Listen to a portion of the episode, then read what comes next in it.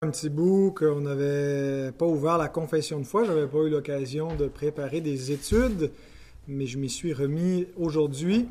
Et euh, on est au chapitre 19. Et ce soir, on va euh, examiner ensemble les paragraphes 3 et 4. Alors, dans le chapitre qui traite de la doctrine de la loi, la loi, euh, ce que les Juifs appellent la Torah, euh, qui correspond aux cinq premiers livres de nos Bibles, les cinq livres de Moïse, qu'on appelle aussi le Pentateuque. Euh, y a, donc, c'est là où on retrouve principalement la loi. Elle est répétée aussi à d'autres endroits, mais euh, les commandements de Dieu, c'est, dans, ces, dans, dans, la Torah qu'on les, les retrouve. Et on peut avoir l'impression parfois que c'est pas toujours euh, une lecture si utile que ça, de les lire euh, en entier, de lire la, Torah, euh, le Pentateuque au complet. On profite souvent de, des, parties plus narratives parce que ça nous permet de suivre la, la trame historique du peuple de Dieu, mais la loi dans tous ses menus détails, par moments, on se dit, est-ce que c'est si pertinent que je sache qu'il ne faut pas, par exemple, ensemencer mon champ de deux semences différentes et mon vêtement avec deux fils euh, différents? Euh, est-ce que les, lois alimentaires qui s'appliquent plus dans mon contexte, est-ce que je dois savoir tout ça ou tous les cas euh, hypothétiques de litige qu'il peut y avoir entre deux hommes?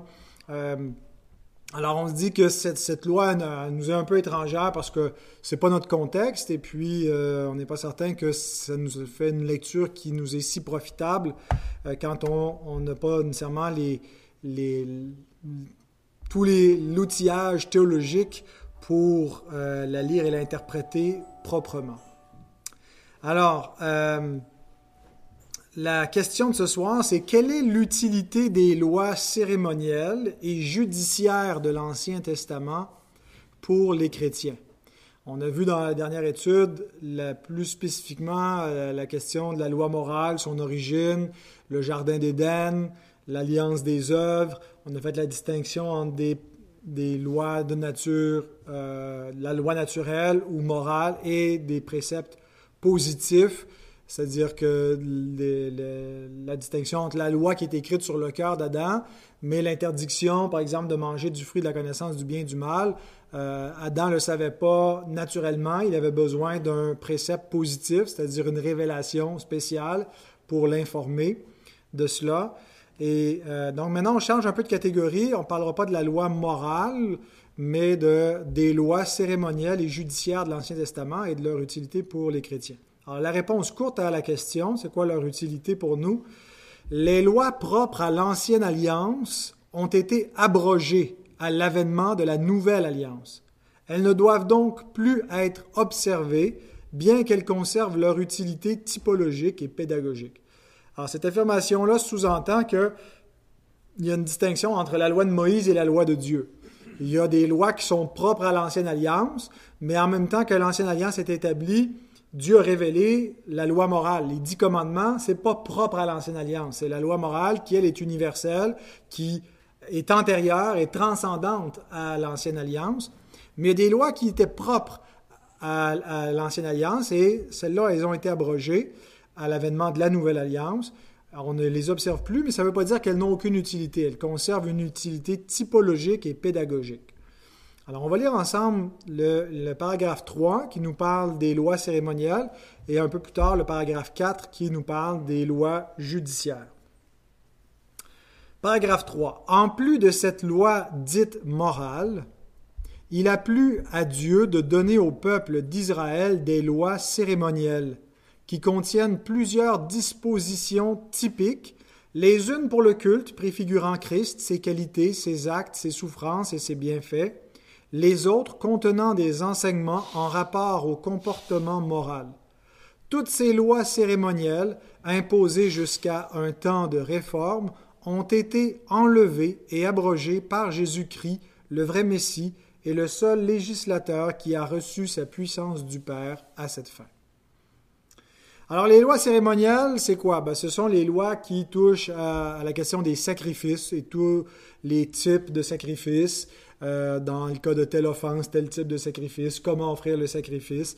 Les lois euh, concernant les fêtes religieuses, tout le calendrier euh, de fêtes qu'il Israël devait célébrer tout au long de l'année, la nourriture, l'hygiène, etc. Donc, il y en a qui sont spécifiquement et exclusivement pour les prêtres, les sacrificateurs, d'autres qui sont aussi pour le peuple, mais on les met dans la catégorie des lois cérémonielles. Alors, c'est un classement qui est fait par les interprètes de la Bible. Ce n'est pas la Bible elle-même qui dit voici trois catégories de lois, la loi morale, la loi cérémonielle, la loi civile. Euh, Dieu donne des lois, puis euh, ensuite on se rend compte a des distinctions parmi les lois. Euh, dans, l'Écriture elle-même, il y a des distinctions, puis on applique cette catégorie-là.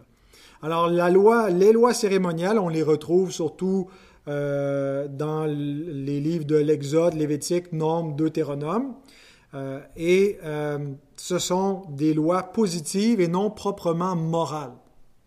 Donc, ce pas des lois nécessairement que, que le peuple d'Israël aurait pu connaître seulement par, par la loi qui est écrite sur son cœur, mais ça lui prend une révélation. Puis, euh, spécifique, hein, comme un acte législatif extérieur et euh, qui peut être changé en cours de route. Euh, c'est-à-dire que des lois positives, comme elles ne sont pas morales, peuvent être abrogées, peuvent être modifiées, peuvent être ajoutées. Alors, la confession nous donne deux utilités pour les lois cérémonielles. Une, utilité typologique, le, terme que la confession utilise, c'est typique mais ça vient du même mot grec, typos, qui veut dire type. Alors un type, c'est une figure, une préfiguration. Euh, alors je préfère utiliser le mot typologie que typique, parce qu'on utilise typique en français pour, pour d'une façon un peu différente.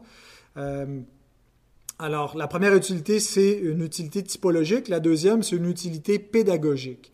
Alors, l'usage typologique, c'est principalement dans le fait que la loi cérémonielle préfigurait Christ, en particulier dans le culte, dans la façon d'adorer, dans le tabernacle, dans les sacrifices. Euh, et même l'auteur d'Épître aux Hébreux va jusqu'à dire que l'inefficacité des sacrifices était euh, utile pour euh, rappeler l'attente de, de, celui qui allait venir offrir le sacrifice définitif qui allait expier le péché. Il dit par exemple dans Hébreu 10, 1 à 7, on ne lira pas nécessairement tout le passage, mais que la loi était l'ombre des biens à venir. Donc, quand il parle de la loi ici, ce n'est pas exclusivement ou juste spécifiquement la loi cérémonielle, mais il a en tête toute l'économie euh, vétérotestamentaire de l'Ancienne Alliance. Et donc, il dit c'était l'ombre des biens à venir et ce n'était pas les réalités célestes elles-mêmes. Ce n'était pas donc l'Ancienne Alliance qui allait accomplir euh, efficacement le salut. Elle pouvait seulement le, préfigurer comme une ombre qui projette euh, un reflet de la réalité, mais qui n'est pas la réalité. Et donc l'Ancienne Alliance était un peu cela. Mais autrement, si la, loi et les sacrifices auraient vraiment expié le péché, ben, on aurait cessé de les offrir parce qu'il n'y aurait plus eu de péché. Euh, mais en, renouvelant continuellement les sacrifices, et en particulier le jour des expiations, une fois l'an, bien, le, souvenir des péchés était rappelé, et euh, euh, donc il y avait ce maintien-là comme un moyen de grâce pour rappeler au peuple non seulement le souvenir des péchés, mais aussi la promesse de Dieu d'expier le péché, de pardonner le péché. Euh, et donc, il dit au verset 4, Car il est impossible que le sang des taureaux et des boucs ôte les péchés, c'est pourquoi Christ entrant dans le monde dit, tu n'as voulu ni sacrifice ni offrande, mais tu m'as formé un corps. Tu n'as agréé ni holocauste ni sacrifice pour le péché. Alors j'ai dit, voici, je viens dans le rouleau duquel il est question de moi. Euh, donc, qu'est-ce que Christ dit à celui qui l'envoie dans le monde? Et il ne vient pas pour offrir des sacrifices et des holocaustes selon la loi. Il ne vient pas offrir des, taureaux et des agneaux et ainsi de suite, parce que euh, tout cela est impossible pour enlever la loi. Il vient offrir son propre corps. C'est pourquoi tu m'as formé un corps et il vient exécuter la volonté de Dieu euh, en obéissant parfaitement et en offrant sa vie. Alors, alors le, la typologie de la loi ben, anticipait cela. Euh, anticipait le sacrifice de Jésus et rappelait par des sacrifices inefficaces que le péché est encore là, puis qu'il n'était pas disparu, puis qu'on euh, attendait donc le sacrifice parfait qui allait accomplir une rédemption éternelle. Alors l'Épître aux Hébreux, euh, d'un bout à l'autre, fait ce contraste entre l'imperfection de l'Ancienne Alliance par rapport à la perfection de Christ. Euh, et, donc, euh, c'est cet usage typologique de la loi cérémonielle qui met de l'avant la perfection de Christ par contraste avec l'imperfection des anciens sacrifices. Les lois cérémonielles préfiguraient non seulement euh, cette dimension-là, mais aussi ses actes, ses souffrances et ses bienfaits, nous dit la confession. Je pense que ce qui est sous-entendu ici, c'est clairement la mort sacrificielle, de laquelle découle la rédemption. Ce, sont ça, les, bienfaits en question, le salut et, tout ce qui vient avec le salut qui découle donc de euh, ses actes et ses souffrances. Alors la loi préfigurait, mais n'accomplissait pas le salut. Elle n'avait pas la capacité de le faire. C'est ce que Paul dit dans Romains 8, 1 à 3. Euh, il dit maintenant, il n'y a plus de condamnation.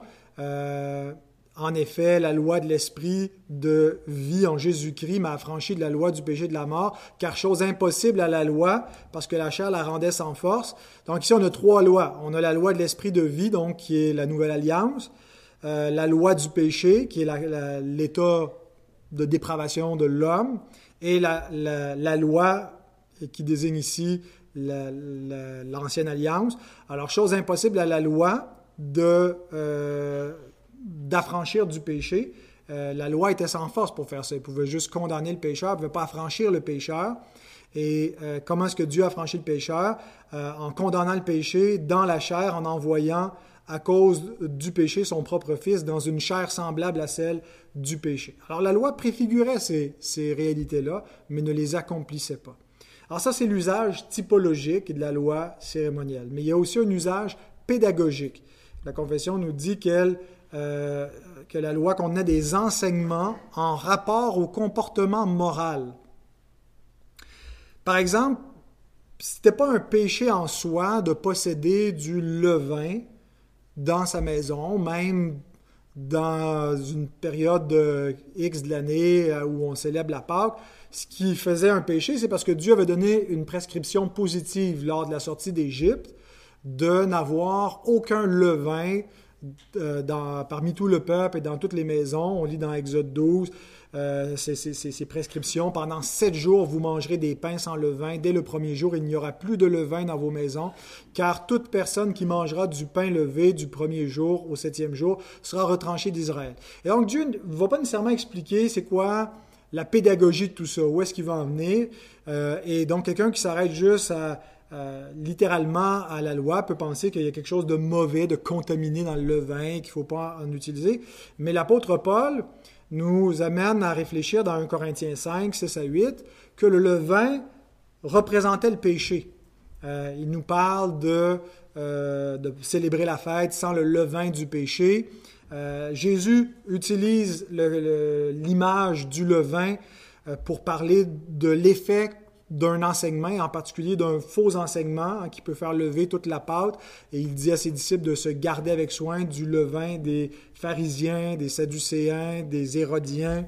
Euh, alors, le levain, finalement, enseignait aux Israélites la repentance la nécessité de se repentir du péché et aussi de se séparer de l'Égypte, de ne pas conserver les enseignements et la théologie des Égyptiens, euh, et, donc de, s'éloigner de, tout cela. Alors, par un rituel, par une loi cérémonielle, il y avait des fonctions pédagogiques pour pointer vers quelque chose d'autre. Dieu voulait que son peuple réfléchisse à ce que signifiaient ces fêtes et ces différents rituels. Euh, et avec cela, donc, euh, soit instruit, éclairé par, sa loi pour apprendre des réalités spirituelles sur leur propre cœur, sur qui est Dieu, que sont les idoles, et euh, ainsi de suite pour euh, donc grandir, croître dans leur connaissance du vrai Dieu et de la vérité. Alors voilà, pour ce qui est des deux usages qu'on retrouvait de la loi cérémonielle, typologique et pédagogique, Euh, mais la confession poursuit en nous disant que toutes ces lois cérémonielles imposées seulement jusqu'à un temps de réforme ont été enlevées et abrogées par Jésus-Christ, le vrai Messie et le seul législateur qui a reçu sa puissance du Père à cette fin. Alors, la confession nous parle ici de leur euh, abrogation, euh, que ces lois avaient un caractère transitoire, que ce n'étaient pas des lois permanentes, contrairement à la loi morale qui, elle, ne peut pas être dépassée, ne peut pas être abrogée par aucun homme. Euh, et, donc, elle conserve ce caractère permanent, mais les lois positives, elles, peuvent changer. Dieu peut commander quelque chose pour un temps et que ça doit être fait, puis que si c'est pas fait, c'est un péché. Euh, l'obligation, par exemple, de circoncire ceux qui sont les membres de l'Alliance, qui n'est plus en vigueur dans la Nouvelle Alliance. Euh, mais c'était celui qui ne le faisait pas sous l'Ancienne Alliance, transgressait la parole de Dieu et donc était retranché du peuple. Mais euh, on voit dans le Nouveau Testament, cette question-là se pose. Est-ce qu'il faut circoncire les païens alors qu'ils entrent dans l'alliance de grâce? Et puis, euh, les apôtres délibèrent pour euh, comprendre à la lumière des Écritures que c'était des éléments qui appartenaient à l'ancienne alliance. Et puis, on n'est pas dans l'ancienne alliance, on est dans la nouvelle alliance. Alors, ce qui est propre à l'ancienne alliance expire avec l'ancienne alliance. Alors, ces lois euh, positives, pourquoi est-ce que Dieu les a données si euh, elles n'étaient pas permanentes puis il avait l'intention de les enlever?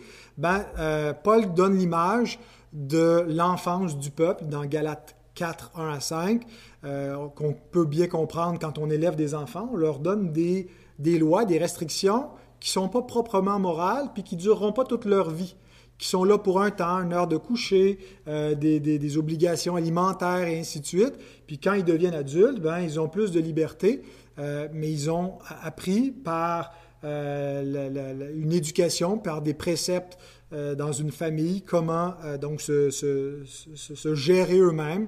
Et puis Paul dit donc que c'était pendant l'enfance du peuple, avant la pleine révélation de tout le plan divin, que c'est, euh, ce joug a été placé sur le peuple de Dieu pour le conduire jusqu'à Christ. Euh, dans, Galates 4, donc il dit ça. Dans Hébreu 9, 6 à 10, il va dire que euh, tout, tout le, le, le, setup, si vous me passez l'expression, du tabernacle était disposé de la manière suivante pour indiquer des choses au peuple, entre autres, euh, que le Saint-Esprit montrait par là que le chemin du lieu très saint n'était pas encore ouvert tant que le premier tabernacle subsistait. C'est un symbole pour le temps présent. Il signifie que les dons et sacrifices présentés ne peuvent rendre parfait sous le rapport de la conscience celui qui rend ce culte. Ils étaient avec les aliments, les boissons et les diverses ablutions des ordonnances charnelles imposées seulement jusqu'à une époque de réformation. Donc, tout le tabernacle, avec toutes les, ablutions qui venaient avec, puis les diètes alimentaires, bien, c'était jusqu'à un temps de réformation, ça avait des fins pédagogiques, euh, c'était dans l'enfance du peuple, avant que vienne le médiateur qui allait accomplir tout ce que, ces choses euh, symbolisaient.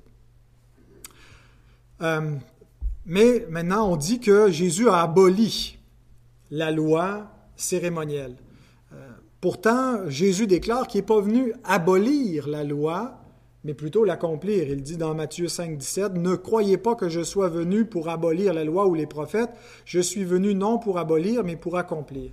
Et ici, notre Seigneur parle spécifiquement de la loi morale. L'expression la loi et les prophètes euh, est reprise un peu plus loin dans le Sermon sur la montagne, Matthieu 7, 12, euh, et réfère clairement à la loi morale. Tout ce que vous voulez que les hommes fasse pour vous, faites-le de même pour eux, c'est la loi et les prophètes. Donc, il s'agit ici d'accomplir la loi morale qui est d'aimer Dieu et d'aimer son prochain comme soi-même. Euh, il reprend cette même expression dans Matthieu 22, on vient de le voir il n'y a pas longtemps, dimanche matin. Euh, les deux plus grands commandements de la loi. Euh, ben, le plus grand commandement consiste à aimer Dieu de tout, toute notre âme, toute notre pensée, toute notre force. Et le second qui lui est semblable, notre prochain comme nous-mêmes. Et toute la loi et les prophètes dépendent de ces deux commandements. Alors Jésus, par cette expression, quand il dit ⁇ Je ne suis pas venu abolir, mais accomplir la loi et les prophètes ⁇ euh, ici, il est question d'accomplir les exigences de la loi morale dans le contexte de l'alliance des œuvres et non pas d'autres éléments de la loi cérémonielle parce qu'il est clair par l'enseignement du Nouveau Testament que Jésus a aboli la loi cérémonielle. Par exemple, dans Éphésiens 2.15, ça nous dit ayant anéanti par sa chair la loi des ordonnances dans ses prescriptions, Alors, qu'est-ce que ça veut dire? Jésus dit, je suis pas venu pour abolir, puis Paul nous dit que Jésus, il a aboli la loi. Ben, il faut faire une, distinction. Il n'a pas aboli toute la loi. Il a, accompli la loi morale, et cette loi morale demeure en vigueur pour les enfants du royaume. Jésus dit que si notre justice surpasse pas celle des scribes et des pharisiens, ben, on n'est pas des enfants du royaume. Euh, qu'on démontre notre appartenance au royaume en pratiquant une justice euh, qui est celle même qui est venue accomplir. Mais à l'intérieur de toute cette, économie de l'ancienne alliance, il n'y avait pas juste la loi morale, il y avait aussi des lois positives qui étaient là jusqu'à un temps de réformation, et Jésus les a abolies euh, parce qu'elles n'étaient plus utiles, passer donc cette étape du plan de la rédemption. Et à partir de maintenant, il y a un seul peuple de Dieu qui contient des incirconcis, qui ne gardent pas les lois cérémonielles et qui font un seul peuple avec euh, en Christ avec les, Juifs qui, sont des croyants. Euh, certains, dans le premier siècle, continuaient à garder ces lois-là, mais il n'y avait pas une nécessité morale de le faire. Et puis, euh, Paul développe dans Éphésiens 2, 11 à 12 qu'autrefois on était des étrangers, maintenant des, des concitoyens, qu'il n'y a plus de mur de séparation, parce que ces lois-là aussi avaient pour but de mettre Israël à part de faire d'Israël une nation distincte des autres nations pour pas perdre la continuité euh, des, promesses et voilà jusqu'à Christ. Et puis euh, quand, quand donc euh, les promesses se sont accomplies, ben, c'était plus nécessaire de mettre Israël à part. Et même, donc, Dieu a formé un seul peuple en incorporant des non-juifs à, à, ce peuple d'alliance. et on voit dans Acte 10 avec Corneille, et puis Dieu qui donne cette vision à Pierre euh, de, de, de, ce qui était autrefois des aliments impurs, maintenant euh, n'est plus déclaré pur par Dieu. Et entre autres, ça implique euh, la pédagogie de tout ça, c'est-à-dire que ce n'est plus nécessaire pour les Juifs de se séparer des païens, ils peuvent entrer chez eux et puis les considérer comme membres du même peuple. Alors voilà pour la question des lois cérémonielles. Terminons avec le paragraphe 4 qui nous parle des lois judiciaires. Dieu leur a donné aussi diverses lois judiciaires qui ont expiré en même temps que le peuple juif cessait d'être un État. Ces lois n'ont plus aucune obligation de nos jours, leur équité générale étant d'un usage moral seulement.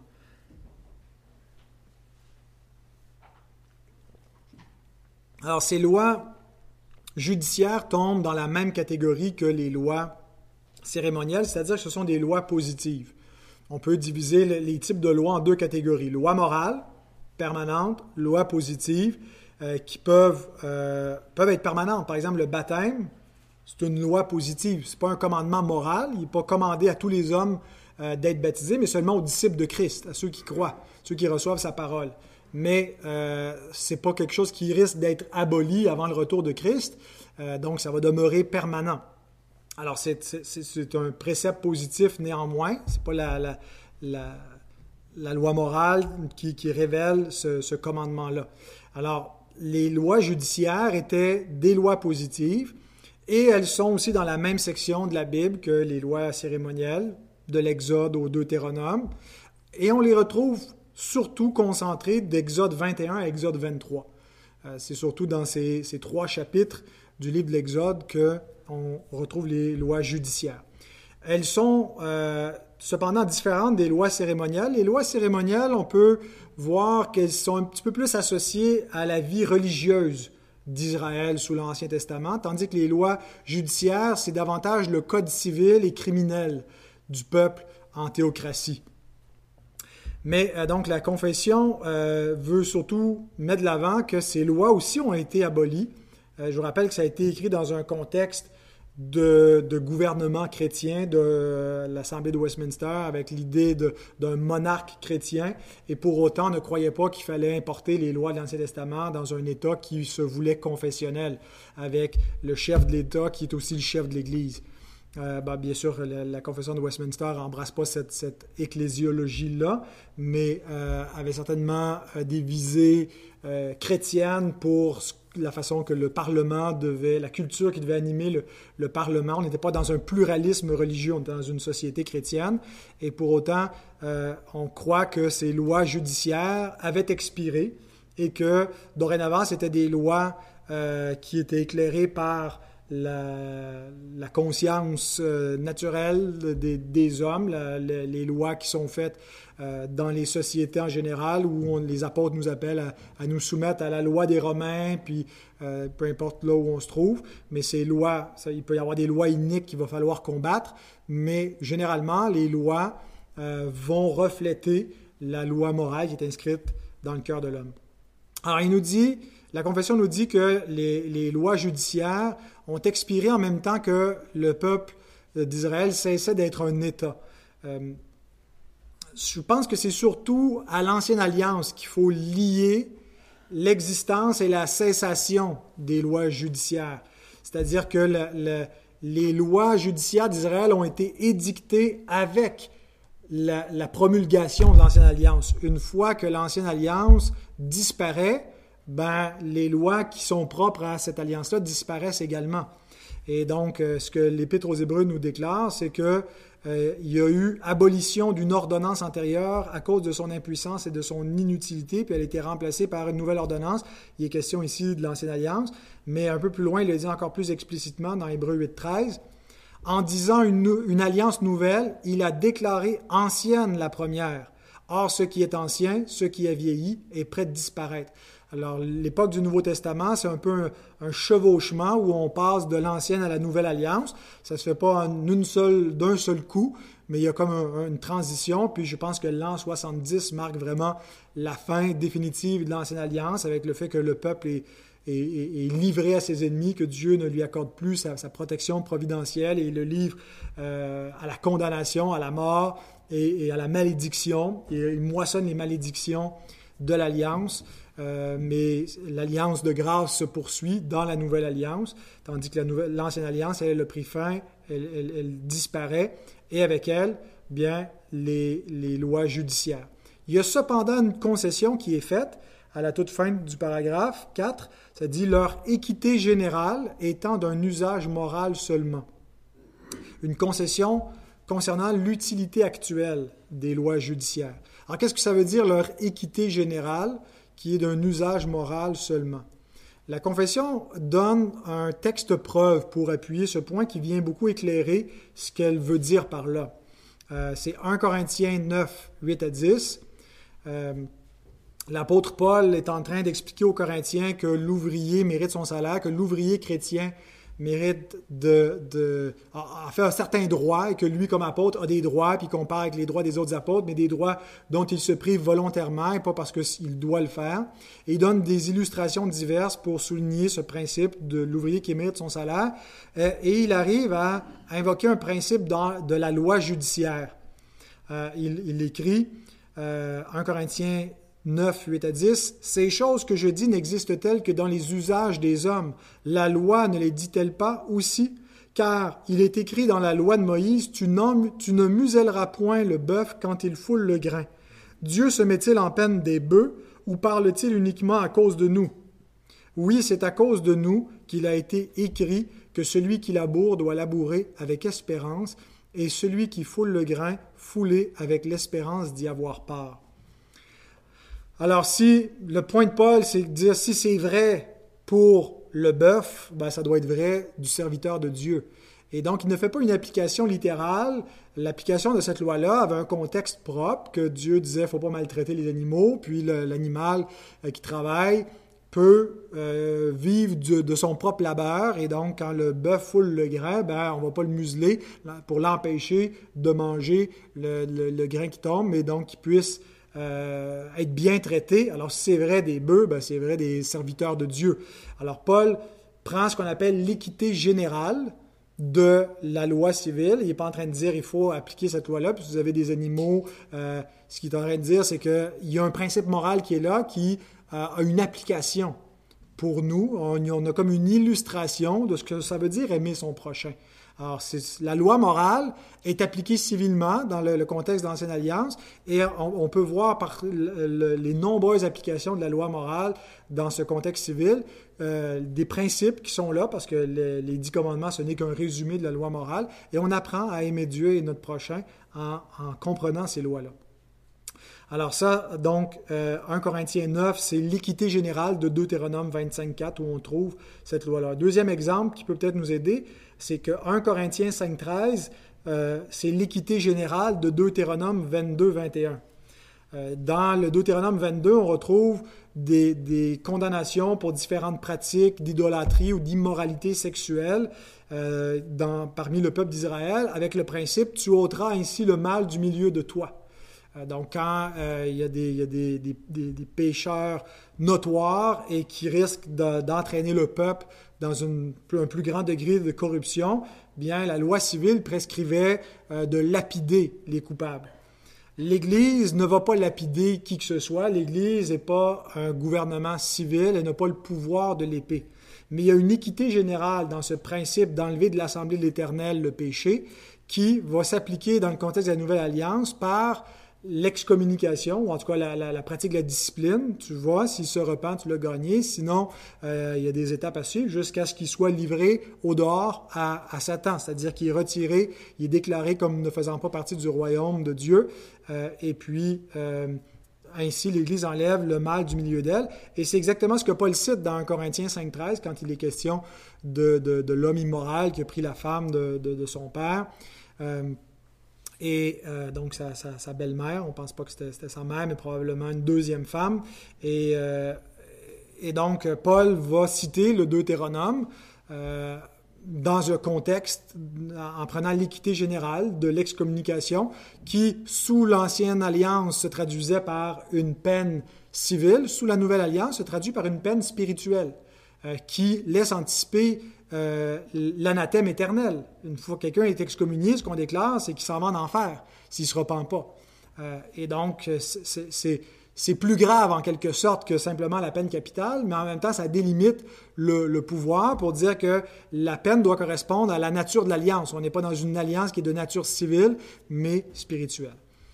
Alors voilà comment la théocratie euh, peut nous apprendre comment appliquer ou illustrer notre discipline d'Église. Donc, le lecteur attentif va profiter du Pentateuque, euh, va, euh, s'il apprend en particulier à y voir Christ, comme Paul, quand il fait la lecture de, des passages de l'Ancien Testament, euh, il va dire que ils ont tous bu un même breuvage spirituel, car ils buvaient un, un, rocher, pardon, ils buvaient un rocher spirituel qui les suivait, et ce rocher était Christ. Alors Paul euh, va souvent faire ressortir, et pas seulement Paul, mais les autres apôtres, euh, comment Christ était révélé dans l'Ancien Testament. Alors, si on apprend à voir Christ dans la loi, si on apprend à y tirer les instructions pour notre marche avec Dieu, dans le même passage, l'apôtre Paul déclare Ces choses leur sont arrivées pour servir d'exemple, et elles ont été écrites pour notre instruction, à nous qui sommes parvenus à la fin des siècles. Alors, Paul voyait un usage typologique pour voir Christ, un usage pédagogique pour mener notre, vie, euh, et, une équité générale. Alors, euh, de savoir bien tirer les principes moraux, il écrit de la loi. Il écrit à Timothée, nous n'ignorons pas que la loi est bonne pourvu qu'on en fasse un usage légitime. Il y a des docteurs de la loi qui faisaient un mauvais usage, un usage euh, peut-être légaliste, abusif de la loi, mais si on est bien éclairé, qu'on a une, bonne herméneutique bien enracinée dans la théologie du Nouveau Testament, bien, on va faire un bon usage de la loi qui pourra être édifiant et s'écrier comme le psalmiste Combien j'aime ta loi, elle est tout le jour l'objet de ma méditation.